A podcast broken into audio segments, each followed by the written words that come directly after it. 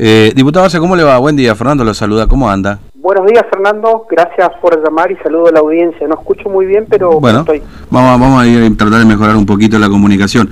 Bueno, está a punto de empezar la sesión en diputados, tratar tema de interrupción del embarazo. Usted ya ha votado este proyecto y lo ha votado en contra en su momento, no el mismo, porque hubo unas modificaciones, pero en definitiva, digamos, ¿se puede adelantar su posición este, frente a este proyecto de ley? Sí, bueno, hay dos proyectos de ley que, hoy se van a votar que tienen que ver con el plan de los mil días, mm. que lo que busca es tratar un poco de acompañar todo lo que tiene que ver o reforzar la etapa del embarazo, así como también eh, cuestiones que hacen a la asistencia en la maternidad. Así que me parece un proyecto que, que viene a ayudar principalmente a personas que están en situación de embarazo y en los primeros años de vida del bebé que lo que va a hacer ayudar mediante asignaciones, mediante orientaciones también eh, que vienen del Estado. Así que ese es un punto y por el otro lado es el proyecto que, que todos conocemos y que, y que lo que busca es eh, lo que se llama la interrupción voluntaria del embarazo. Eh, y como lo decía recién bien Fernando, en el 2018 yo he votado contra este proyecto desde el punto de vista más que nada eh, jurídico, mi calidad de mm. abogado, he realizado las observaciones al proyecto teniendo presente de que nuestra Constitución Nacional y los tratados internacionales eh, protegen a la vida desde la concepción del, seno materno. Por lo tanto, querer eh, habilitar un proyecto de esta característica o que sea ley, se tendría que reformar la Constitución Nacional o sería a todas luces inconstitucional. Eh, es por eso que eh, decía, es decir, hay tratados como la, el eh, Pacto Internacional, los tratados de la, Convención de los Derechos del Niño y la misma Constitución Nacional que así, que así lo señalan y para mm. mí es claro esa posición. Más allá de eso, de la cuestión jurídica, también entiendo de que hay herramientas que se pueden trabajar del Estado a efectos de resolver esta que es una de las problemáticas que tienen que ver con la, la, la mortalidad eh, materna, eh, todos sabemos que eh, las causales de aborto no son las únicas, sino que mm. también hay otra y me parece que se debe poner el mismo énfasis para tratar de resolver y no tengamos más muertes por, por, por, maternidad. Sí, es decir, que digamos, ratifica el voto anterior al proyecto anterior, en definitiva, ¿no? Es decir, Efectivamente, sí, sí, sí, lo voy a votar en contra, adelanto ya, mm. así que por, por estas consideraciones que tienen que ver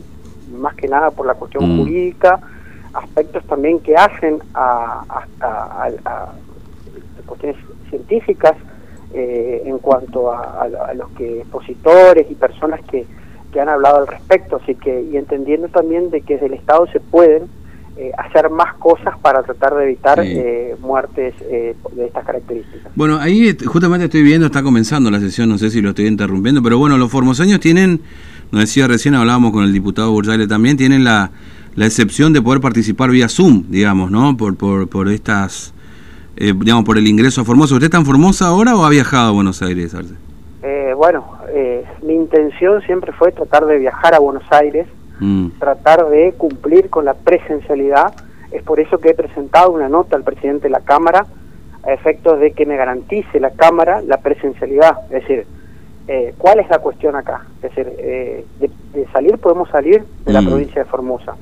El tema es que eh, cuando uno quiere volver y seguir, porque uno no solamente el trabajo político lo hace en la sesión, uno generalmente tiene actividades eh, más allá también de la, de la sesión propiamente dicha.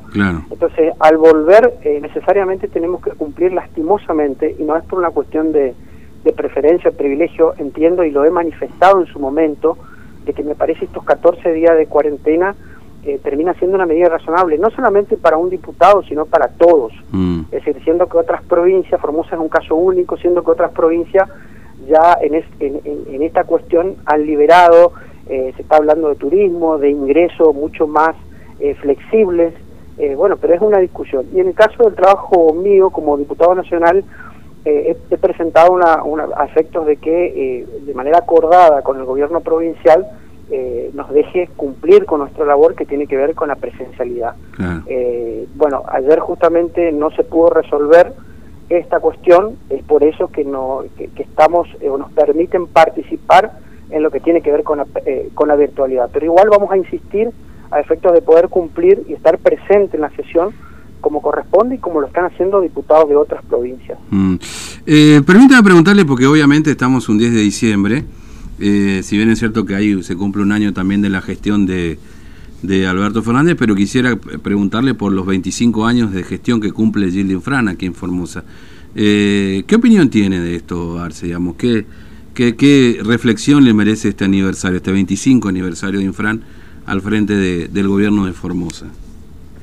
Bueno, hay, hay, que reconocer de que, de que 25 años me parece como, como seguramente como otros gobernantes se han realizado muchas obras, es decir, estamos mm. hablando de 25 años de gobierno eh, y, y, bueno, eh, y se han modificado algunas cuestiones en la, en la provincia de Formosa, pero sí hay que decir de que este gobierno provincial no ha resuelto aspectos que hacen a, a la calidad institucional, es pésima, tenemos reelección indefinida, ley de lemas, eh, la cuestión económica, somos una provincia de alguna otra manera eh, dependiente del Estado Nacional en cuanto a recursos, eh, fuentes laborales eh, también, y en este quiero hacer un, un, punto en cuanto a, y teniendo presente la conferencia de Infran, es decir, nuestro gobernador siempre eh, inter, eh, eh, es decir, da una conferencia de prensa para anunciar un aumento eh, de salarios o para hablar de, en este caso como lo de ayer, la, eh, la,